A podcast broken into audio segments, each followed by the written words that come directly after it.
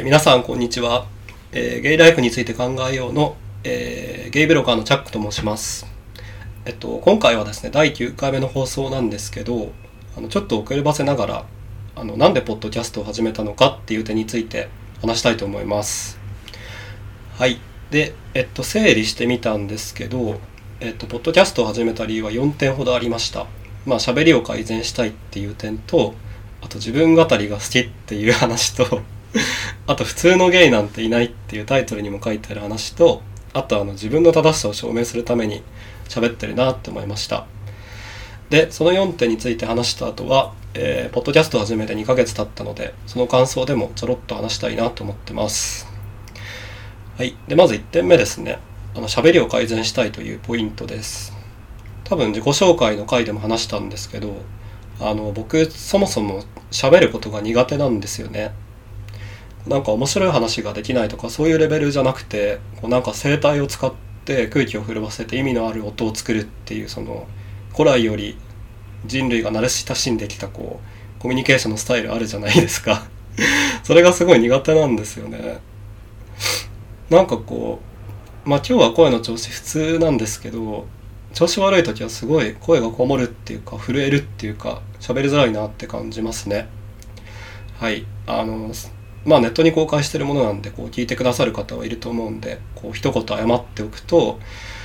まああの時たま聞き苦しいことが時たまっていうかあの全編通してだったら申し訳ないんですけど ちょっと聞き苦しい点があったらごめんなさいっていう感じです。はい。はいそうですね。でひどい時はなんか週末とか土日誰とも喋らないって日もあってでその週末明けの月曜日に会社行って全然声出ないみたいな時もあってほんと仕事に差し障るんですよね。でこうなんとかしたいなと思ってました。でとはいえこうボイトレって高いじゃないですか。うん。であと外出るの面倒だし、うん、どうしようかなと思っていて。かといってなんか病院行くのもどこ行っていいか分かんないし多分喫音とも違うし、うん、どうしようかなと思ってたんですけどポッドキャストがあるじゃないかと思って。ポッドキャストならこう無料だしなんか公開できるしフィードバックあるかもしれないしやってみようと思って始めました。はい。であとはあのポッドキャスト始めた理由2番目なんですけど、えー、自分語りが好きなんです。僕あの冒頭でゲイブロガーって自己紹介してるんですけどブログをやってるんですよ。もうかれこれハテナブログで6年書いてます。で書いてることはあの今までは自分語りがメインですね。なんか転職したとかあのゲイアプリでこんな人に会ったとかあの まあそんなことを書いてました、まあ、最近はちょっとテイスト変えてブログらしくあのなってるんですけどというわけでなんか自分語りがあの好きなんですよね。こう自分のこと話せって言われたらもういつまでも話せる気がしてます。はい。で逆にですねあの僕集団で群れるのがすごい苦手であのなんかこう友達数人でファミレス行くとか本当に苦手ですね。飲み屋とかだったらお酒があるんで、まあ、楽しめるんですけどなんかこうファミレスでこう数時間ダラダラするみたいな本当ダメですね。もうなんか鳥肌立ってきます想像するだけで。あと僕以前あのゲイの読書サークルを作ったことがあるんですけどその時もなんかあの食事会とか苦手でしたね。こうイベントの二次会みたいな感じであったんですけど。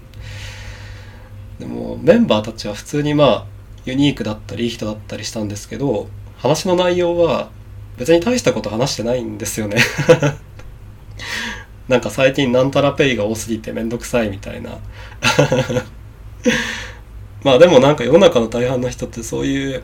あの些細なことを話してあの感情をシェアし合って癒されたりとか居場所感を得たりしてるので全然それが悪いってことじゃないんですけどでも僕はなんかそういうの苦手なタイプであのむしろ家にこもって本読んだりとかあとアクアリウムのお世話したりとかあとはなんかこうしてブログ書いたりとかポッドキャストで話したりって方が好きですね。多分一人が向いてるのかもしれないです。はい。まあだからそんな風に一人で過ごすことがあの多いのであの逆に言うとこうた喋りたいことが溜まってるのかなと思いました。はい。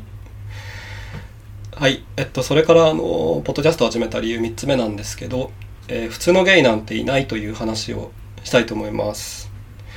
でこれはですねまあ、えっと、今回のタイトルにもしてるんですけどえっと以前ですね2015年頃かなあのまあ誰とは言わないんですけどネット上で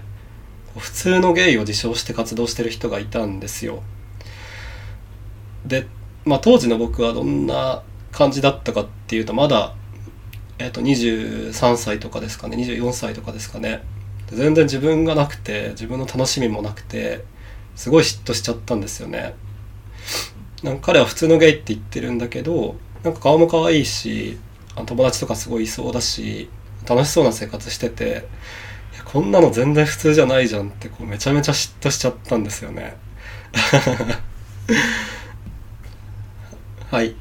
でまあ今にして思うとあのまあ普通なんて人それぞれなんですよね。こなんかみんな自分のこと普通だって思ってたりするし逆に意外とみんな普通じゃなかったりするし普通って何だって話ですよね、まあ、ゲイに限って言っても、まあ、普通のゲイなんていろんな種類がいるって感じですね。でそうですね。とはいえその方に対して僕がこうなんか Twitter の DM とかで「あの迷惑なんてやめてください」とかこう 言うのも違うと思うんですよ。あの誰かの口を封じるってのはすごいナンセンスだと思うんですよね。別になんかヘイトをまき散らしてるわけでもないし。でこれはですねあの真偽があの確かではない情報なんですけどなんかこうマツコ・デラックスさんがクレームを受けたみたいなあのしかもあののんけじゃなくてゲイからあなあなたみたいな人が活動してるとゲイのイメージが悪くなりますみたいな。でそれに対して、ま、マツコ・デラックスさんはその別に自分はゲイ代表じゃないしあの自分で主張すればいいみたいな返事をしたとかしてないとか。まあ話の真偽は分かんないですけど出典も分かんないですけどなんか聞いたことあってそんな話を。僕はその話がすごいしっくりきたんですよね。別になんか誰も誰もっていうかあのネットで活動してるゲイの人って大半はゲイを代表して話してるわけじゃないんですよね。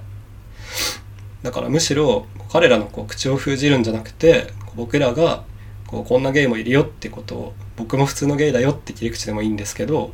こう主張していくしかないんだよなって思った次第です。はい。そうですね。はい。であとあのえー、っとえー、ポッドキャストを始めた理由4つ目なんですけど、えー、自分の正しさを証明するために喋ってるってのはあるなと思いました。